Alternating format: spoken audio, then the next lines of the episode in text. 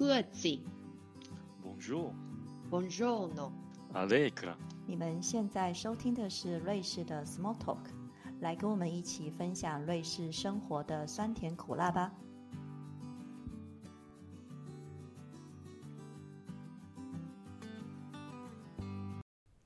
大家好，我是 Debbie。那在之前的 Podcast，我们曾经讨论过移民融入的话题。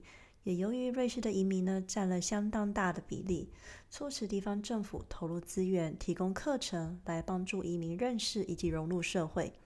在这一集呢，我们很荣幸的邀请到了在苏黎世提供中文的移民课程的刘爱琴老师，请他来替我们开箱苏黎世的移民课程到底在上什么？那参加学员的反应又是什么呢？啊，欢迎刘爱琴老师，那请你跟听众朋友做个简单的自我介绍吧。大家好，我是我叫刘爱琴，呃，我是一九八六年来到瑞士的，目前呃做讲师在高校。为什么市政府选择了我来教这个课？因为呢，第一，我的本科我是德语本科出身，而且呢，从二零零八年我就在高校教中文。所以瑞士政府选择了我。你们那个时候是从哪一年开始的？他这个实际上中文是当时我的前就是前任呢，呃，洪雨欣老师是二零一五年争取。哦，二零一五年就开始了。我是二零一八年来接手的。哦，因为我当年上的时候是二零零七年，嗯，那个时候都还没有中文的这个选项，我那时候是上德语的。对 对。所以这样子的课，说这个融合课，说这个叫移民融合课嘛，所以哪一些人可以参加呢？实际上就是这个融合课到目前为止是有十三种语言，那么这么多啊？对，十三种种语言，对，但是主要是女性，没有男性，不允许男性，因为这是 一个传统的，因为可能是当时以前它是已经现在都二十八年、二十七年的历史了。最开始呢，瑞士相对来说比较保守，就是认为，呃，很多女性是随着男朋友也好，随着丈夫也好，来到瑞士。一般的情况下，男性工作，女性呢在家里边儿，通呃就是通过工作呢，从同事那儿能够了解一些文化的东西，能够呃接触到一些结识结识一些新的同事啊朋友啊。但是女性如果在家里的话，一个人非常孤单，所以也无从得到这些信息，所以开办了这个班儿，不仅是为他们提供一个知识性。还有一个了解瑞士，还有一个呢，就是让他们在通过这个上课结识一些新的朋友。哦，所以它这个价格其实没有很贵，因为我刚才看了一下网站的费用，价格呢是这样，六十，呃，这个是十六次，就是等于半年呢，半年的课程只有六十瑞郎，但是外加如果有小孩托管的话是三十，那加起来才九十，但这个。价格只针对在瑞士苏黎世市居住的女性，如还有一个就是有一个苦托雷给，就是文化证。这个文化证就是说经济上不是收入不是特别高的，能够在政府那儿申请到这个证。如果有这个证的话，那么才二十块钱；如果有小孩托管的话，呃，才加才十块钱，加起来才三十块钱。但是苏黎世市以外居住的女性，如果想参加这个课程，就贵一些，三百二十。这这个不是只有限制 Canton 苏黎吗？其他的 Canton 的学生也可以参加，或女性都可以参加。对，都只要愿意参加都可以参加，只是价格上一个区别。如果是不居住在苏黎世市内的话，那么它的价格是三百二。如果还有小孩托管，九十。这个是这还是很便宜，因为你三百二，然后十六次，哎，对呀，对呀。但是你们的上课时间都是固定每个星期三上午吗？对，上午八点半到十一点半，呃，走十一点十五分，大约八点四十五到十一点十五。但是小孩托管可以从八点半到十一点半。对，你可以上课，妈妈可以上课学到一些新知识，然后小孩也有人可以跟你一起玩，这样帮你看孩子这样子。没错，确实市政府苏黎世市政府投资了很多，来使新来到这儿、新到瑞士的苏黎世的外籍人能够尽快的融入到社会里来。那你说这样个课程的话，因为它十六次，一个学期有十六次，它大概会上什么样的内容呢？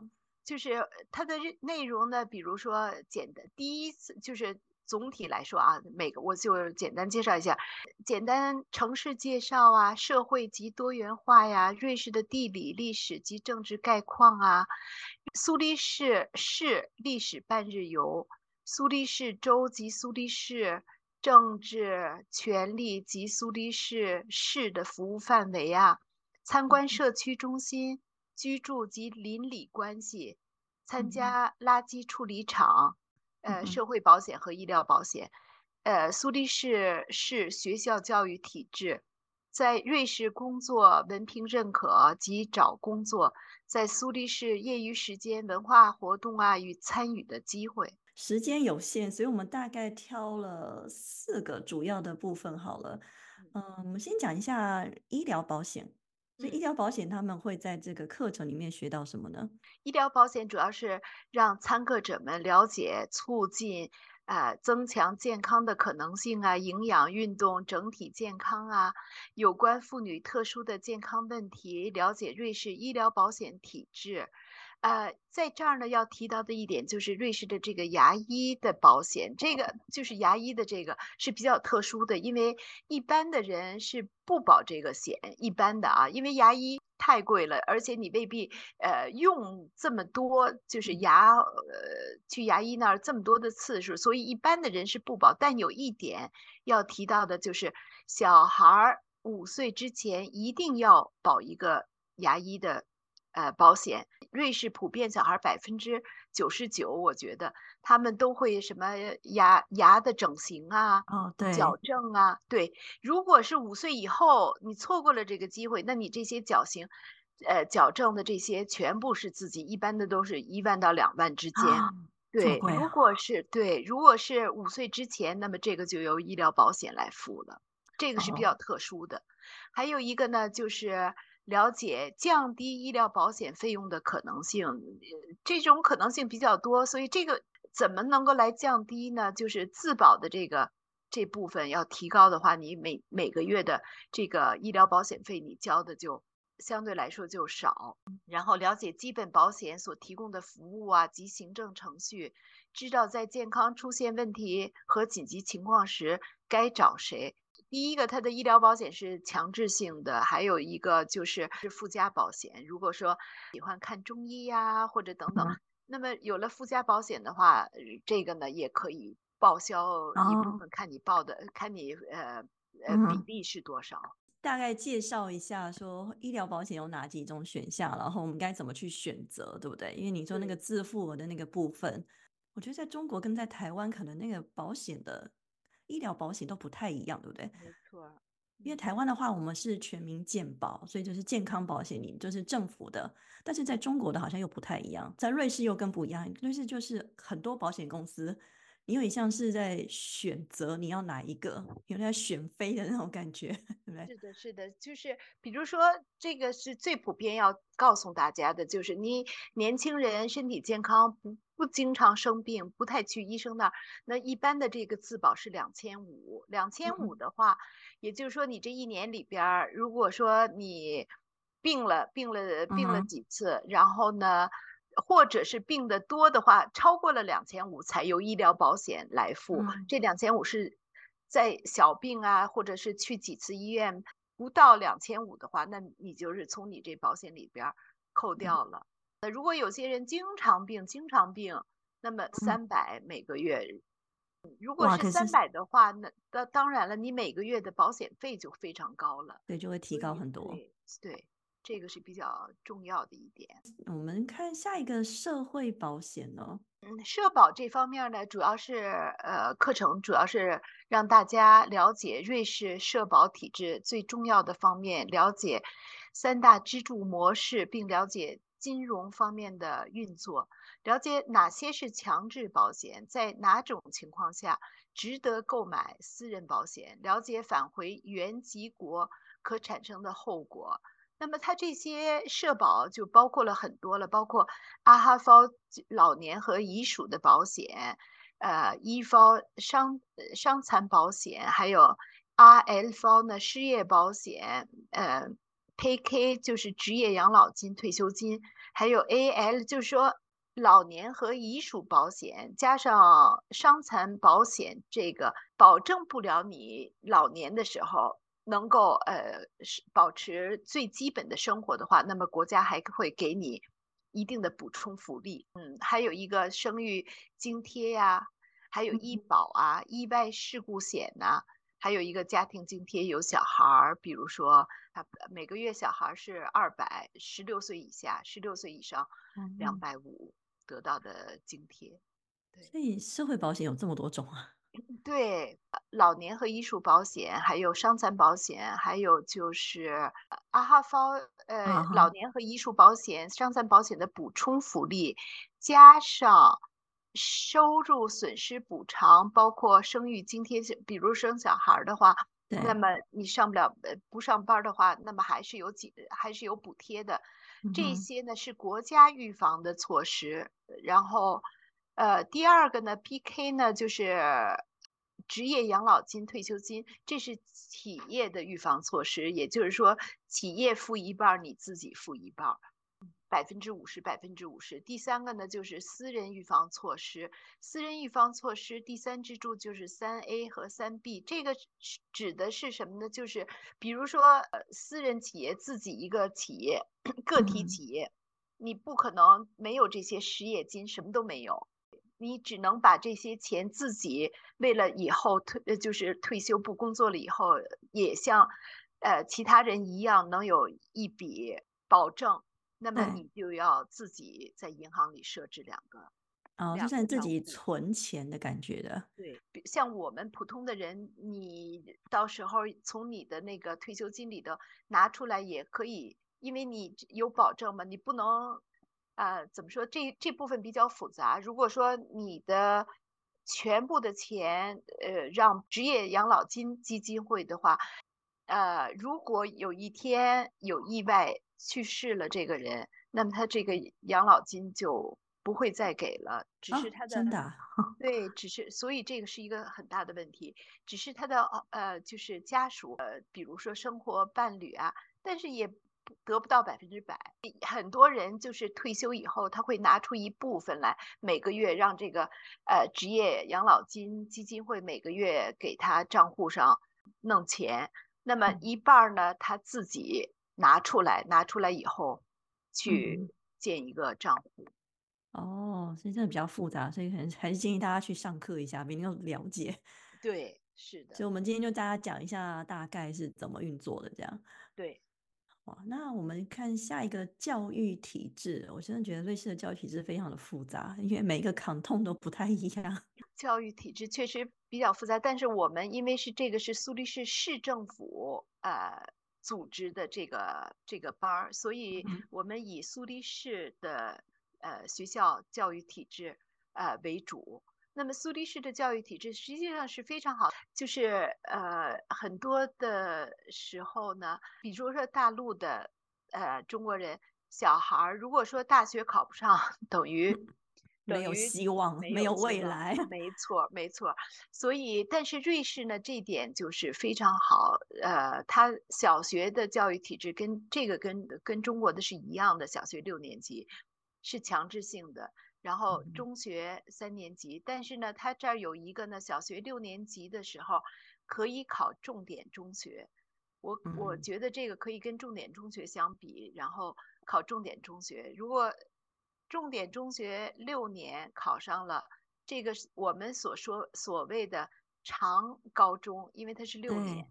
对，这个考上了以后，啊，如果毕业了的话，拿到了高中毕业文凭的话，那就是。所有的高校的大门都向你敞开，就不用再考试了。但是呢，呃，如果说六年级的时候没有考上，没关系，他到时候上完初二、初三还可以考一个短的高中，考试、嗯通过了也可以。它主要是这两个文凭，高中文凭对于上呃理工大学、苏黎世理工大学、苏黎世大学是不需要任何之后不需要任何考试就可以进去了。对，然后但是它也有瑞士人呢，我觉你你是知道的有双轨教育制度，也就是说对，也就是说。半学徒一边儿学徒，一个星期三个星期，呃，三天学徒，两天上学，嗯哼，呃，这个是比较受欢迎的。嗯哼，我现在刚看到一个，也就是瑞士人，呃，很多小孩儿，很多家长希望小孩儿走这条路，因为他又有实际经验，又有学校的经验，所以找工作比较容易。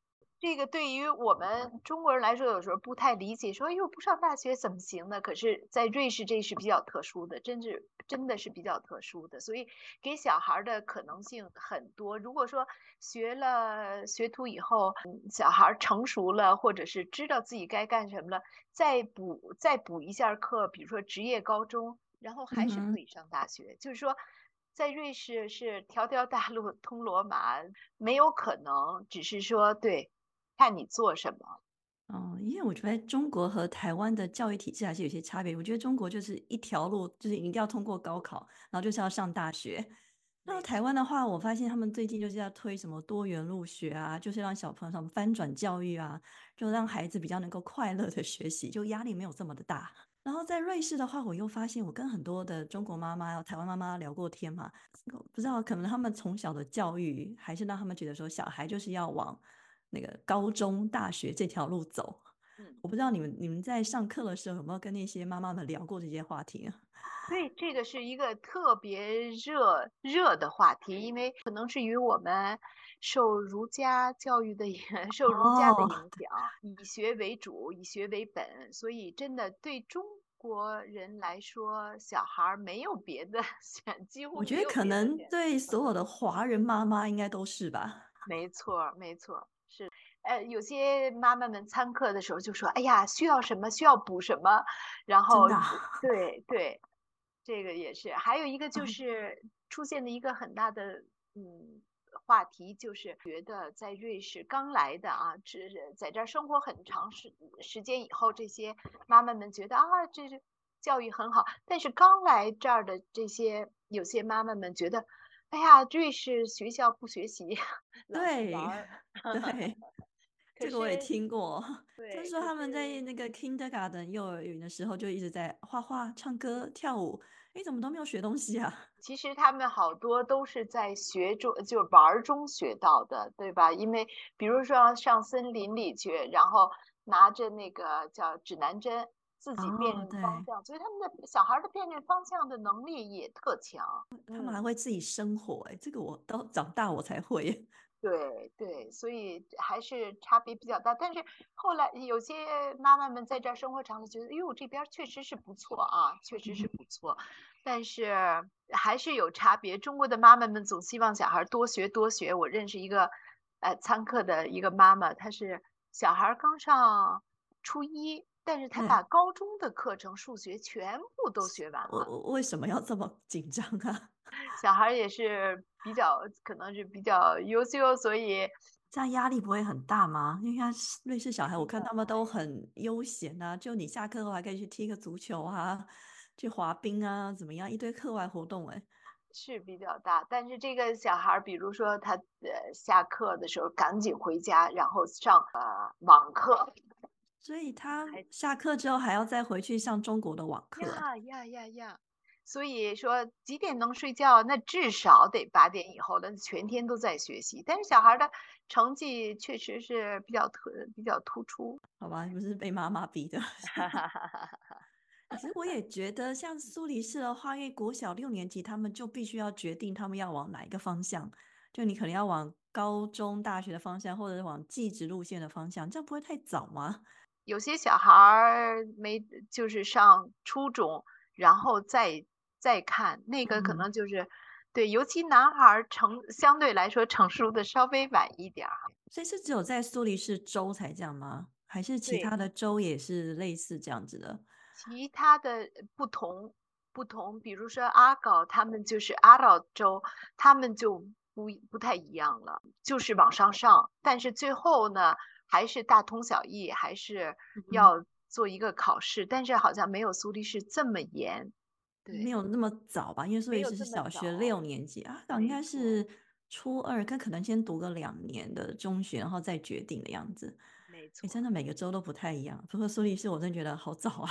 我小学六年级，我还不知道我要做什么吧？对对呀，所以那我们看最后一个部分是居住及邻居，所以这是要教什么？居住及邻居，它这其实这个部分呢，呃，涉及的很多东西比较零散，它主要是讲这个居住的类型啊，房子有什么样的类型啊，啊，公寓呀，或者是房子呀，或者是。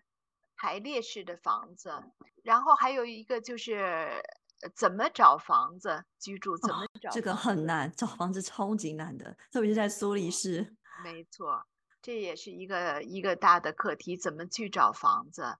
然后现在这苏黎世，对，就像你说的一样，找房子很困难。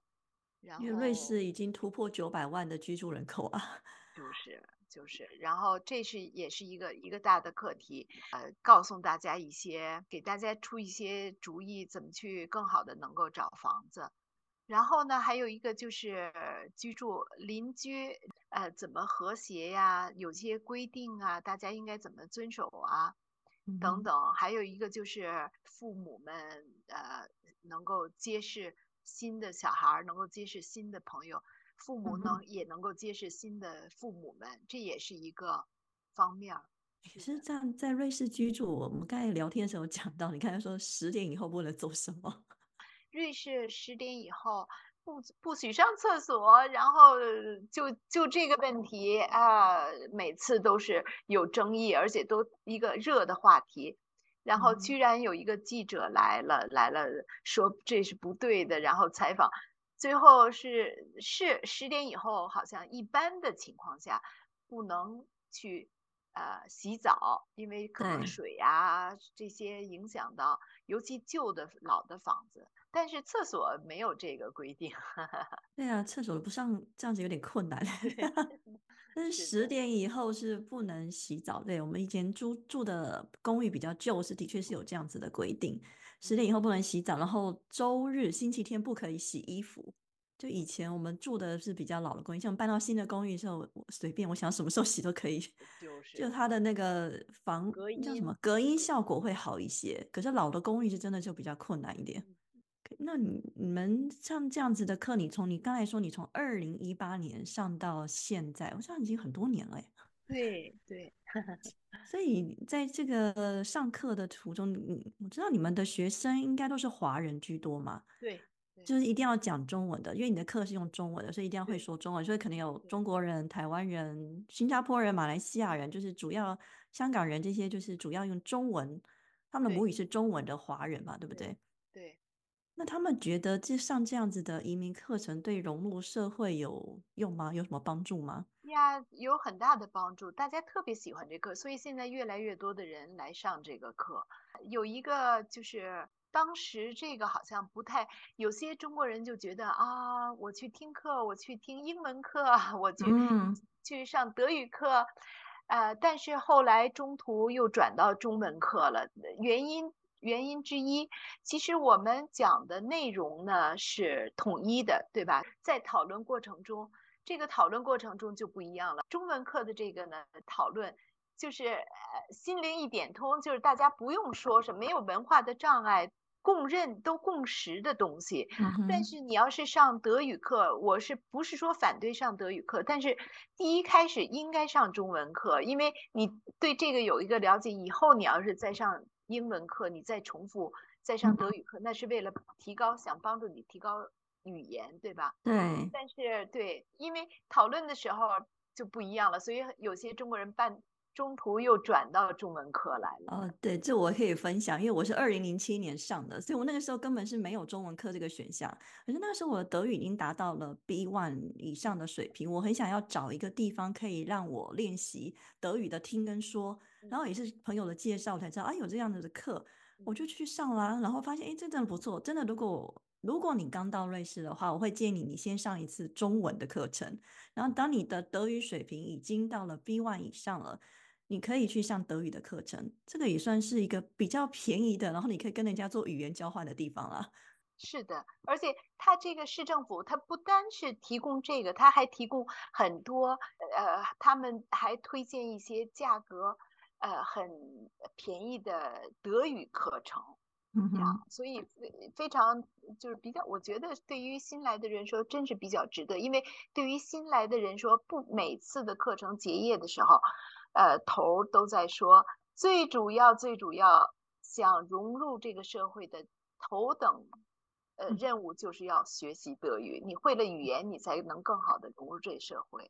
对，就是你你在德语区的话，是要先把德语学会；那法语区还是先学法语，就看你当地的你居住的地方的语言了。那对那申上这个课程对申请瑞士国籍会有帮助吗？对，会有帮助的，因为现在越来越严了。现在那个申请对入籍的话，它都要经过，也也是不同啊。有些地方要面试，有些地方要笔试试和面试。对苏黎对世都要，对，而且还有要求德语要 B one 以上。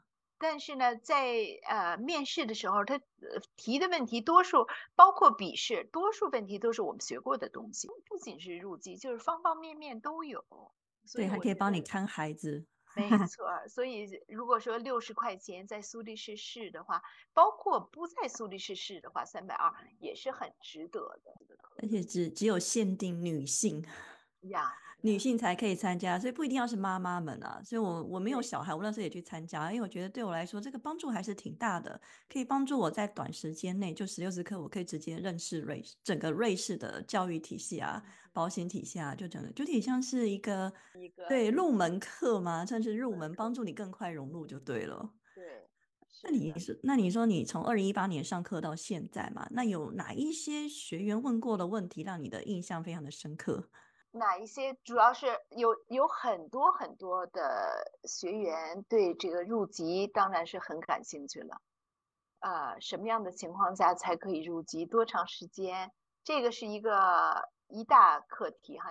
还有跟这个就是关系不大，比如说，就这这些学员们在这课上什么方方面面什么都问，真的是什么都问，比如说驾考驾照啊这些东西。嗯，但是他们问的问题对所有的人都是有用的，因为这有些人是学接受了教训，付的。钱特别多，然后最后还把驾照给没收了，好，所。以对，所以这也是大家嗯提的一个问题。对，这可能就是上课的时候大家去好好讨论一下，就像是经验分享了，真的，除了入门瑞士入门跟经验分享了。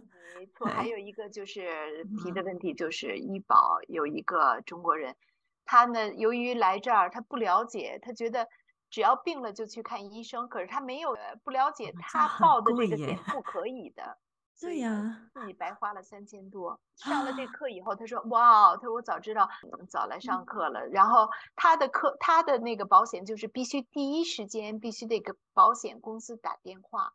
不是去医生那儿，保险公司认为可以给你开药，然后医生给你开药。如果还不行，他们指定给你去哪儿，不能是你嗯自己想去哪儿去哪儿。所以他白花了三千多。哇，因为这你看瑞士保险真的是很多美角，还是需要了解一下，真的。对，哎，它除了苏黎世州以外，还有哪一些瑞士还有哪一些 canton 也提供像这样子的移民课程好像没有，啊？真的吗？是真的。哦，只有苏黎世啊，嗯，对，苏黎世他钱比较多，苏黎世钱比较多，哎 对不对？他们真是投入了大批的资金，因为你你想，他们光课室教课的教室就得付一次就得付七百八百一个教室啊，就是他们付真是赔着本儿的在 让给大家提供这种可能性，嗯。对，因为我记得教室是在那个 Niederdorf 的老城区里面，就是很古老的建筑物，没是古迹吧？没错，那确实是一个古迹。嗯，对啊，然后要找这么多老师来上课，然后还要大家参观。我还记得我们我们那时候还去过一个一个教堂的楼上吧，就是我忘记哪个教堂。对，呃，Saint Peter，对对对对，然后觉得哇，这样看书，哎，你如果没有参加这个课程，真的很难上去那里看。你知道为什么？因为它最后的顶楼，最后最后那顶楼，呃，顶楼不是有四个角吗？对对，那个是属于市政府的，所以开课才能去，别的人去不了，就在于这儿。嗯啊，因为在那里，我记得那边的风景太美了。哎，那老师也可以说一下，下一次的开课日期是什么时候呢？现在马上了，是三月六号，呃，开始开课。所以他们要怎么报名呢？就是那个链接吗？我们会把那个链接放在上面。链接我到时候给你好吗？好，所以他们直接上网报名就可以了。没错，没错。呃，最后还有什么要跟大家分享呢？